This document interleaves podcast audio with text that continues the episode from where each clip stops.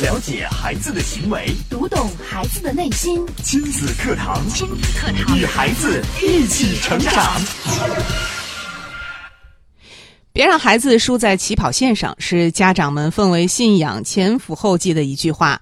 二零一六年中国家庭教育焦点问题调查报告对不同城市六千多个家庭关注的问题调查显示，低龄儿童智力过早开发、孩子素质能力缺失等问题已成为新时代家庭教育的痛点。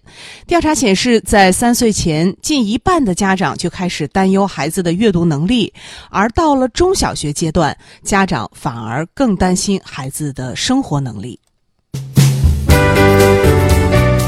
亲子课堂今日关注：别让孩子输在起跑线上。主讲嘉宾：亲子教育专家袁明阳老师，欢迎关注收听。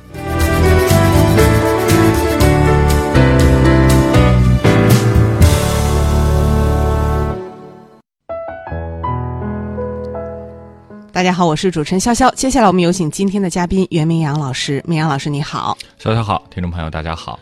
今天我们要跟大家谈论的这个话题啊，也是呃大家非常关注的，就是孩子的起跑线。对，赢在起跑线，我想这句话对于收音机旁的父母朋友们来讲，应该是再熟悉不过了。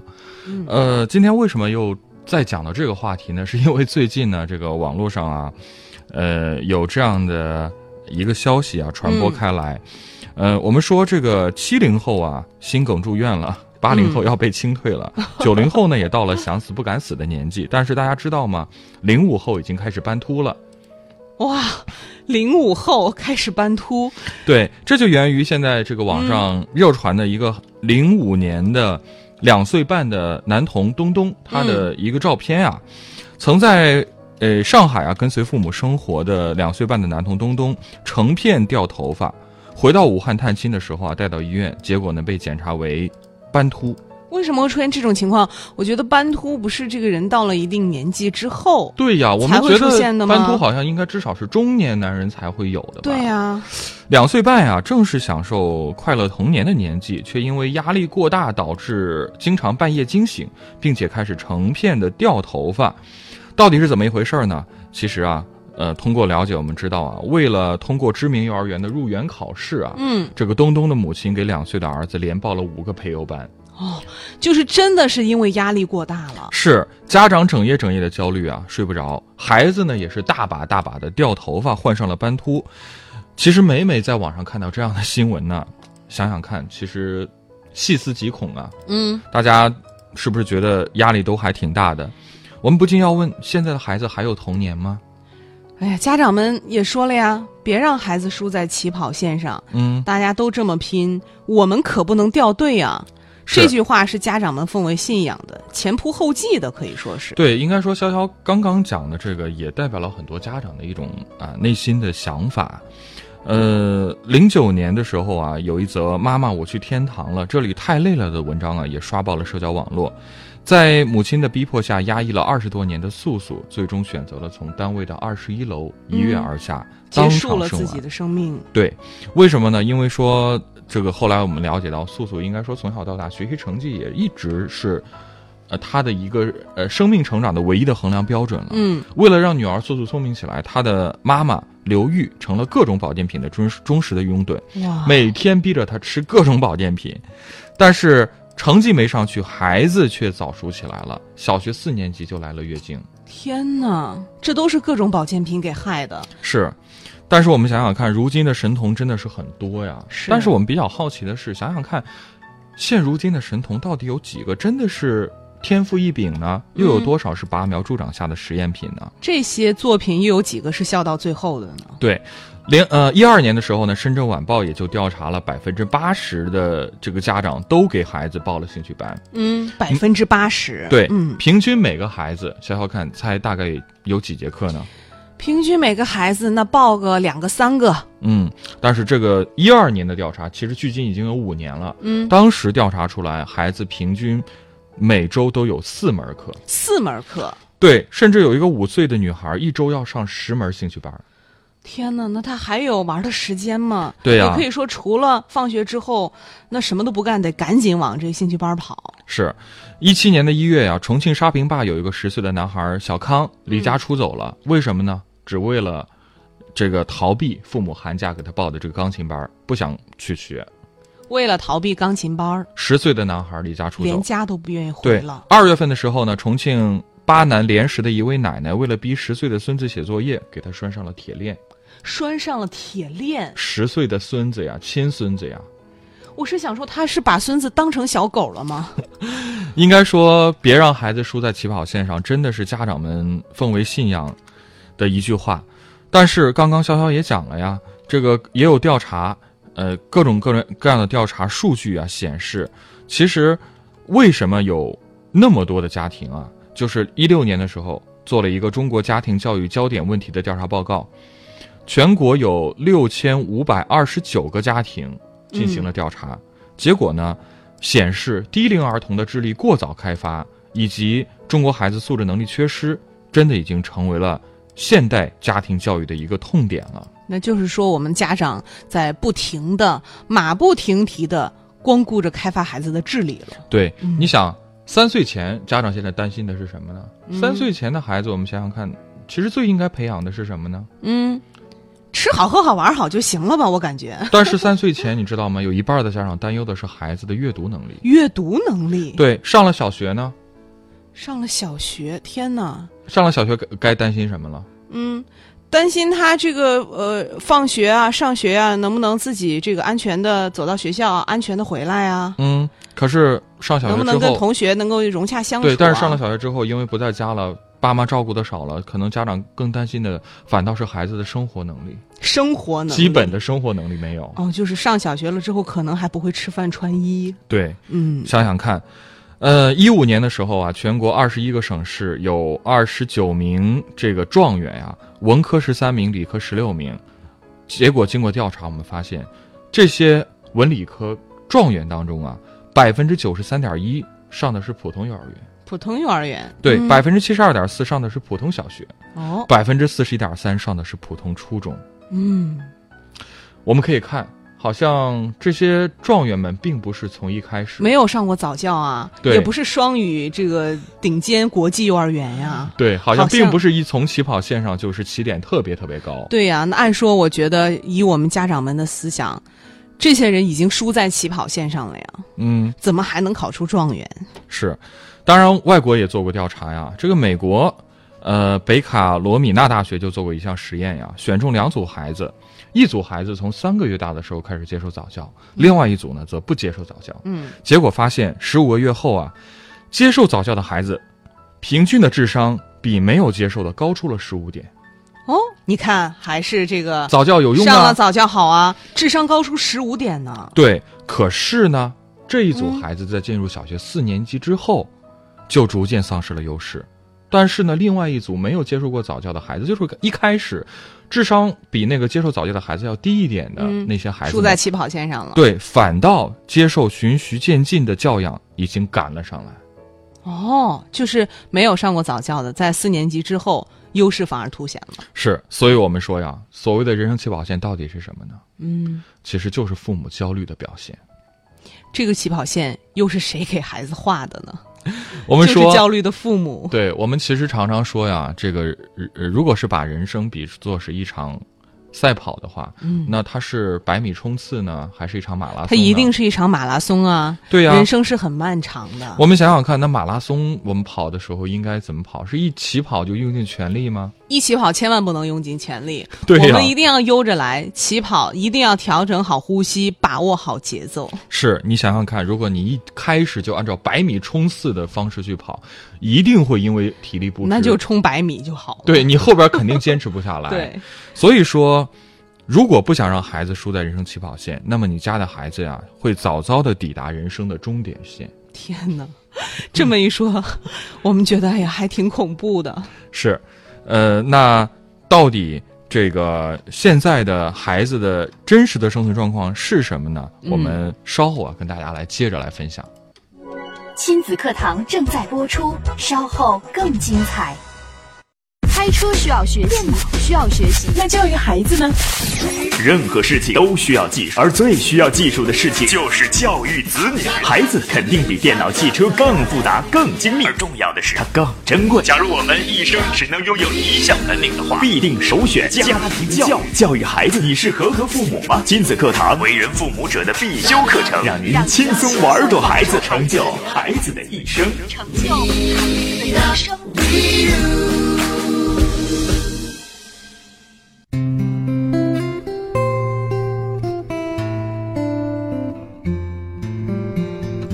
欢迎大家继续关注亲子课堂节目。今天我们请到了亲子教育专家袁明阳老师来跟我们说一说关于孩子的起跑线啊，是因为我们的家长总是把“别让孩子输在起跑线上”挂在嘴边。但是刚刚在节目当中呢，明阳老师也是通过几个科学家做出的实验啊，用这种实例来跟我们说了这个在三岁之前，比如说给孩子报早教。上这各种的早期的培训班儿、智力开发培训班儿，这样的孩子在上了学之后，反而他的成绩也好，各方面的能力也好，不如那些没有上过早教的。是，那我们分析一下，到底为什么现在这么多家长如此的焦虑，嗯要早早的给孩子报各种各样的这个培优班啊、嗯奥数班呀、等等等等，嗯孩子的压力从何而来呢？呃，其实家长们有话说呀，他们会说社会竞争实在是太残酷了，对啊必须让孩子快点适应啊。呃，为什么家长会有这样的压力呢？其实这和家长们现在他们自己所处的生活环境是有关的。是他们在工作生活当中，其实也是感受到了满满的压力。嗯压力，所以他们会把压力转嫁到孩子身上。但是想想看，呃，其实很多家长现在心里也非常清楚，知道自己孩子的这个负担太重了，学习压力很大，培优班儿怎么讲？其实还挺费钱的呀，我们对呀知道很多费用非常之高，每个培优班的费用都不低。对家长会想了，那我其实我知道，老师你说的是对的，嗯，但是如果我退出了，别的孩子还在培优，我的孩子不就输了吗？你看，我也知道这样的话孩子会很累啊，嗯都是亲生的，我也心疼啊，但是我不能为了心疼他就害了他以后啊。是，所以你看，这种焦虑感的来源，就像我刚刚说的，它其实首先来源于家长对自身地位的不自信。嗯，很多人呢，摸爬滚打了一辈子，好不容易在大城市站稳脚跟了，绝对不能接受我的孩子混得比我差这样的一种心理。于是呢，早早的为孩子规划好了未来的每一步。另外一方面，真的我们讲到激烈的社会竞争啊，也使家长觉得压力倍增。呃，现在家长真的是拼了命啊，买什么学区房啊，报培优班啊，交择校费啊，攒留学的钱，应该说真的是一环一环，环环相扣。是，好像觉得，呃，或掉了一环就是差人一等，会落在他人的人后。因此啊，父母的焦虑早早的就转嫁到了年幼的孩子身上，使他们也从小受承受了过重的包袱。呃，我们不知道这个大家有没有看过这个一个电视节目啊，叫《最强大脑》，最强大脑，哎，很多朋友都看过。挺火的。嗯在他的这个国际赛的第一站中啊，有个天才少年叫李云龙，嗯，他当时因为一个小误会而当场崩溃大哭。崩溃大哭。对，虽然他最后还是赢得了比赛，但是却被很多网友批评说嗯他输不起。输不起，就是这个抗挫能力太差了。，是，当时现场有一个嘉宾叫陶晶莹啊，啊嗯他就问这个李云龙，问他的梦想是什么？ 你知道李云龙说迟疑怎么说了，迟疑的他说什么吗？嗯他迟疑了之后说了两个字：嗯，没有。没有，是，他没有梦想，就是他最终赢得了比赛，嗯，但是他却是一个没有梦想的人。是。反观呃，跟李云龙竞争的意大利的小小少年安德烈，嗯呃，虽然在比赛中他其实一直落后于李云龙啊，嗯但是却始终保持着非常从容的一种态度。嗯当李云龙突然崩溃痛哭的时候啊，他就非常同情啊，当时也落泪了。嗯而李云龙获得胜利时啊，他开心的去拥抱了李云龙。嗯，我们可以想想看，在我们的教育观念里，真的是有太多的所谓出人头地啊、绝地反击啊，却很少有父母会愿意教孩子，当你受伤的时候，该如何去处理伤口。是。我们总是说不以成败论英雄，但是真正到了赛场上的时候，我们却让孩子只允许成功，不允许失败。是，所以说我们说，有时候真的不是学业沉重逼死了孩子，而是父母恨铁不成钢的眼神。想想看，我们的父母其实每天都陪伴在孩子身边，这种来自生活当中的、每天潜移默化的这种无形的压力，我觉得才是对孩子最重的打击。是我们说竞争固然残酷，但是还有一种事实也不得不跟大家来讲，嗯同样是残酷的现实，是什么呢？其实现在整个国家的自杀率在大幅的下降，但是我们知道吗？中小学生的自杀率却在上升。嗯哦，中小学生，我觉得想都不敢想。你说在之前，哪有说学生会去自杀的？，对啊，你想想看，童年本来应该是无忧无虑的，多么美好的，多少成年快乐人呀其实还是挺怀念童年时无忧无虑的时光。对呀、可是我们的孩子还没在殷切的目光下考进大学，却早早的走上了人生的终点。呃，就说刚刚发生的事儿吧，在今年的九月份，湖北的十五岁的神童自杀了。问到他的父母才知道，他两岁的时候就已经上了学前班，四岁就上了小学。这个孩子的遗书上就写啊：“如果我让你们失望了，嗯，该如何面对你们呢？你们对我有太高的期望，让我喘不过气。哦，我觉得听完这段话，我能够想象到这位神童，其实他在自杀的那一瞬间，他的心里是多痛苦。是，顶着神童的称号，是，父母把这种巨大的心理压力压到了孩子身上，妄图打破孩子自然的成长规律，将神童的标签印在孩子的一生。我们再看看焦虑的父母背后，又是嗯焦虑的孩子们啊呀、从心理学的角度来说，妈妈和孩子的关系啊，通常有什么关系呢？我们说，呃，有要帮助孩子建立他的安全感呀、嗯自我认同感、自我关照和关怀的能力，包括亲密感，以以及开放和接纳的这种态度。但是我们想想看，如果一个妈妈每天都在焦虑当中，孩子能够获得这些我刚刚提到的这些什么安全感呀、自我认同感、亲密度和开放和接纳的程度吗？应该都没有。一定不能。是，卢梭先生呢，在《艾米尔》中有这样的一段话，他说：“大自然希望儿子在成人以前，就像儿童的样子。如果我们打乱了这个次序，就会造成一些果实早熟。早熟，对，早熟的果子呢，长得既不丰满，也不甜美，而且很快就会腐烂。嗯，也就是说，我们将会造就一些年纪轻轻的博士和老态龙钟的儿童。”哦。试想一下，我们的家长可能没有像那位神童一样，两岁让孩子上学前班，四岁让孩子上小学，但是有的家长是从孩子几个月开始就给孩子报了早教，是，孩子还没上学呢，一大堆的兴趣班儿，甚至是培训班儿，就已经压在了孩子的身上。是，嗯我们知道啊，这个新东方的创始人俞敏洪啊，他曾经就说过这样的一段话，他说，中国家长的心态是什么呢？就是因为你是我的孩子，所以我有资格来规划你的幸福，嗯，来规划你的行动，规划你的未来。我所做的一切都是为了你将来能够变得更好。嗯，有了这么一个非常怎么讲说，堂而皇之的理由，就可以告诉孩子，你得听我的。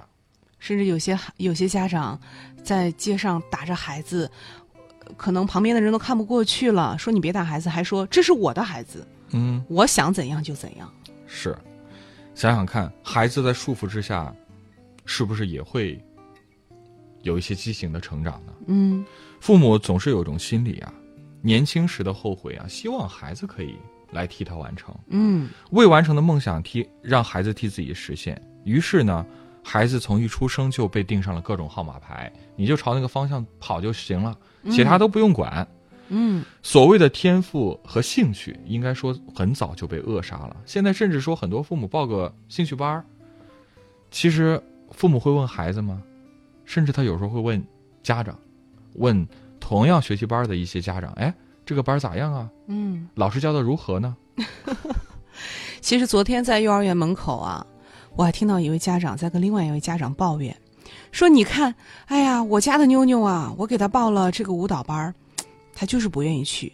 在家的时候，我每天跟他商量啊，商量的时候好像他也没说什么。我说你看看我们邻居家的那个姐姐，嗯去了几次之后，现在你看看跳得多好，嗯呃，整个人也有气质了，会变成公主的。你也要向姐姐学习，你也要去。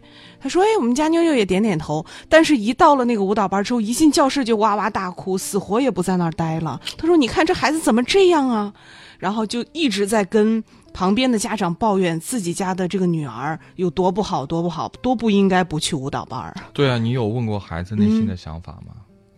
你的你的女儿是跟邻居家的女儿是一个孩子吗？对啊。你为什么要要求女儿必须要跟她一样呢？前两天上节目的时候，我们还收到一位听众发来的这个微信的求助啊，就说到自己让自己的女儿学钢琴嘛，嗯孩子偷懒，嗯他觉得挺生气的，嗯呃，自己的情绪也一度失控。嗯，都我哭了。对，其实我当时都特别想问一问这位家长朋友，请问你是一个喜欢音乐的人吗？嗯，你弹钢琴吗？嗯在钢琴当中能找到乐趣吗？你逼一个几岁的孩子每天要去，用他的话说，半个小时。我要求不高啊。对啊，我只要求你半个小时啊，嗯我也不要求你考级啊呀、对呀、我只是为了陶冶他的情操啊。 你想想，孩子都已经对这个事情完全没了兴趣，都已经这么抵触了，何谈陶冶情操呢？但是我们的很多的家长啊，都是一直在这样执迷不悟。是，呃，最近网上也有一句话呀，非常火，是什么呢？是孩子对父母说的。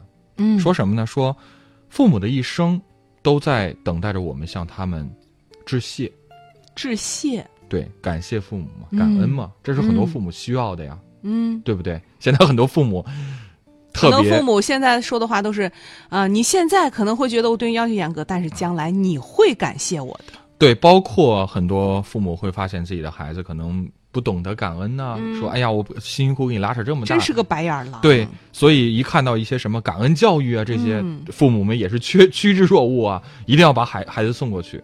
但是还下边还有一句话，孩子们说什么呢？我们却一直等着他们向我们道歉。道歉。是，虽然有些极端呀，但是也真的是反映了父母和子女之间的这种沟通的问题。嗯如果孩子的学业压力无法减轻，那我们的父母该做什么呢？嗯，我们应该怎么做呢？对，我们说到了，可能现在真的竞争的压力很大，孩子在学校已然已经很压力已经很很大了。我们父母该做什么呢？我们父母其实不应该再充当那个啦啦队了，不应该再给孩子加码了，而是要给孩子一些释放的空间。嗯，不能老师给孩子，呃，压力满满，发条上满之后，回到家里面，家长再去拧两下。对，所以很多家长也会说到，包括我们身体旁肯定有很多家长也会面临这样的情况。哎呀，我的孩子天天回去写作业啊，磨蹭到了十一二点，写不完。嗯为什么写不完？嗯，老师的布置的作业都还没写完，你这后边还跟跟着呢，孩子怎么可能愿意早早写完作业？那如果你你告诉他孩子今天回家了，八点之前作业写完行不行？写完了之后，我们就出去嗯玩了。咱出去玩啊！嗯，想想看，这样的话，那孩子他能不用心，他能不专注吗？这样我相信孩子七点半可能就写完了。是啊，呃，我们之前也讲过罗森塔尔效应啊，这个嗯、潇潇应该还记得，是的，就关于赞扬嘛，嗯赞扬式的教育更容易让孩子有更好的成长。我们说兴趣班，兴趣班就是让孩子找到兴趣，千万别让现在的这种焦虑的心态影响了家长的初衷。我们说，家长其实也是孩子的一面镜子，想让孩子快乐的学习，家长也要尽可能的排解生活上的焦虑，以身作则来影响孩子。你想想看，你在望子成龙啊，但是孩子呢，他也希望望母成凤啊。嗯别让孩子输在起跑线上，其实本来就是一个悖论，是商家圈钱的广告而已。是盲目的和别人比较啊，最后最终一定会迷失自我。对，想让孩子在今后的人生道路上能够有更多选择的权利，不如努力去创造出更好的条件。